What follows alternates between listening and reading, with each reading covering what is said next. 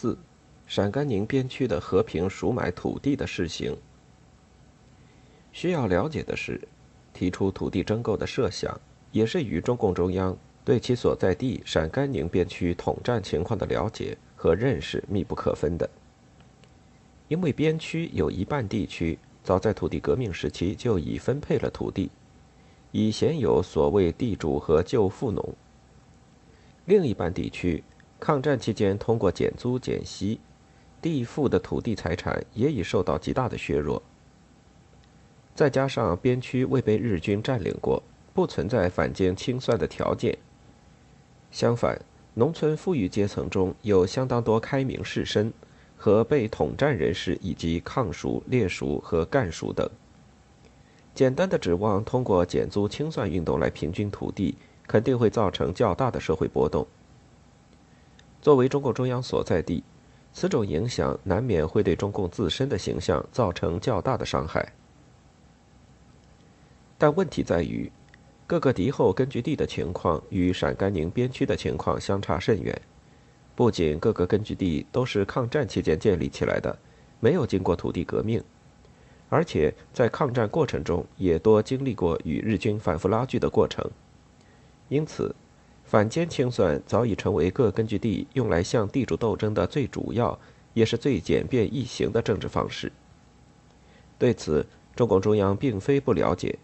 因为他非常在意各中央局的意见，为此他特别询问各中央局：如果我们目前宣布这样的法令，对当前正在发展的群众运动有否阻碍？地主多留地和用公债征购及农民出一部分地价等办法，农民是否赞成？有无损伤农民的基本利益？现在由政府宣布土地法令，是否已到时机？如果你们那里土地问题大部分已经解决，那就要采取批准农民既得果实，由政府调剂补救地主的必须生活资料和土地的办法。这样的法令是否适当？如果在大部分没有解决、群众运动刚开始的地区宣布这样的法令，又是否适当？等等。但是，多数中央局和中央分局都表示了不同的意见。九月二十一日，由于各中央局的意见分歧甚大，中共中央决定暂缓发表征购土地的提议文件。其指示电就此解释说：“中央关于征购土地提议，有些地区要求暂缓发表，以免影响群众的反间清算运动；有些地区要求提早发布，其主要目的是为了在老区内解决抗日地主、抗蜀地主的土地。”我们将各地意见研究之后，认为目前暂不公布为有利。等过了阳历年，各地将土地问题基本解决之后，再看情况决定发布问题。但是，只是同时还是明确要求，即使反间清算，也应该遵照如下原则行事：即甲，保障地主在土地改革后的必须生活。给他们留下不少于中农或多于中农每人所有的半倍到一倍的土地。乙，一般不动富农土地，坚决实行五四指示的原则。丙，中农必须使之在土地改革中得到利益，绝不能侵犯中农利益。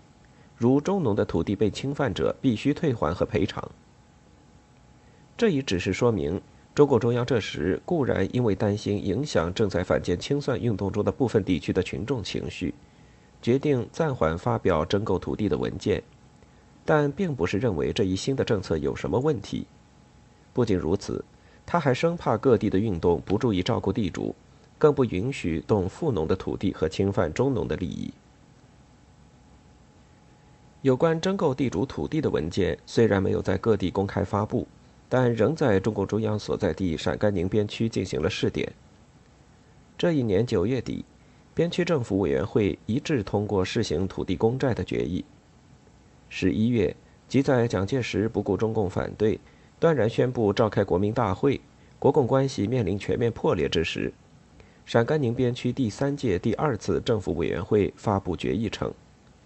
在土地未经分配区域，以贯彻减租。并采用土地公债征购地主超额土地的办法，以消灭封建剥削，实现耕者有其田。在经过土地分配的地区，亦应根据各地的具体情况进行土地整理登记，将公地适当分配给无地和少地农民，调解农民相互间的纠纷，确定地权。十一月二十五日，边区政府按照中共中央的指示，首先在距延安不远的绥德县贺家川村进行试点，由政府向地主用征购的方式买地。然后再卖与贫苦农户。仅九天时间，村里六十一户无地少地农民就在边区银行的资助下，用八千磅的粮食买到了两百多英亩的土地。随后进行试点，还有庆阳、关中两个分区的一些村子。紧接着，十二月初，边区政府公布了征购地主土地条例草案，明文规定：一，在抗日战争中。自卫战争中，对边区筑有功绩的地主，留给其家中每人平均地数应多于当地中农每人平均地数之一倍。二，中小地主留给其家中每人平均地数应多于当地中农每人平均地数百分之五十。三，大地主留给其家中每人平均地数应等于当地中农每人平均地数。四。恶霸地主留给其家中每人平均地数应等于当地中农每人平均地数百分之八十。凡地主自力耕种之少量土地不得征购。对此，党内一些领导人有感不足。时任中共中央法律问题研究委员会主任委员的谢觉哉就主张，解决土地问题是消灭封建、繁荣农村，不是对地主采取报复，因此。二三四项的分别规定没有必要，对边区、少量这些字样也不必要。十二月二十四日，新华社专门向全国发出电讯，介绍了贺家川村通过政府收购和平赎买地主土地，再由政府银行资助无地少地农民获得土地的成功经验。一九四七年一月，陕甘宁政府进一步派出工作团。在各个分区推广了土地征购工作，仅在初步完成征购的五个乡，就使农民承购到土地两点六万亩。以米脂县陶镇区八乡为例，此次征购前，地主人平均占有土地十二点一赏，征购后减少为四点四赏；富农征购前人平均占有土地六点四赏，征购后仅占四点三赏。同样的情况，嘉县被干区一五两乡经此次征购后，地主富农的土地分别减少了三分之二和三分之一，贫农的土地已接近于全乡人均占有土地的平均数。到一九四七年二月，陕甘宁边区政府还进一步修订了《陕甘宁边区征购土地条例》，取消了有关土地之承购应以县耕为基础的条款。强调征购土地之分配应按人口分配给无地及少地之贫苦农民，使每人所有之土地数量与质量达到大体的平均。对于陕甘宁边区的这一和平赎买政策，中共中央不仅支持，而且为其成功而一度颇感鼓舞。在已经宣布暂缓发表征购土地办法三个月后，刘少奇在一九四七年一月十日。又再度致电各中央局领导人，说明土地改革已获伟大成绩，在运动深入的广大地区，地主已屈服，数千万农民已得到土地，但尚有约三分之一地区没有解决土地问题。在已解决土地问题的地区中，在土地分配问题上发生了一些毛病。为了在这些地区继续深入彻底解决土地问题。请你们考虑并收集意见后答复我：是否由各解放区政府各自颁发法令，发行土地公债，征购一切地主多余土地，无代价地分给农民，以便采用一般合法方式，最后取消地主这一阶级？根据陕甘宁边区试点调查的结果，刘并且在二月八日更进一步指出，这是彻底解决土地问题。最后取消封建土地关系与更多满足无地少地农民土地要求的最好办法之一。过去大家担心农民负担不起，政府财政有问题，实践证明，在土地改革时期地价大跌，故以公债征购土地的市价很低。公债本息偿还期限又规定很长，故我们政府与群众完全负担得起，很为群众所欢迎。我们最初认为，贫苦农民无力负担偿还公债本息的想法是不合实际的，故用公债征购土地分给农民的办法，很可能在各解放区采用。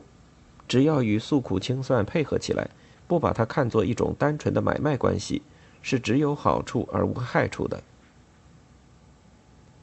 受此影响，冀东行政公署等也相继发行了土地债券，帮助农民据此取得土地。华东局规定，地主超过一定数额的土地，由政府征购等方式实现耕者有其田。包括被一般中共党史著作认作暴力土改始作之地的晋绥边区，这时不仅没有着重去考虑如何通过土改从农民手中取得资源以支援战争的问题，反而在二月中旬也通过一项决定，要求各单位各部门共同节衣缩食，一方面减少税收。一方面拿出九十亿元边币贷给农民，让群众喘一口气，使群众能够发展生产、发展土特产，让群众翻身。由上不难看出，通常为许多研究者所怀疑的中共和平赎买地主土地的做法，并非是一种用于掩盖其暴力土地政策的虚晃一枪的对外宣传手段。相反，它却曾是中共中央五四指示后。其土地改革政策演变过程中的一个有机组成部分。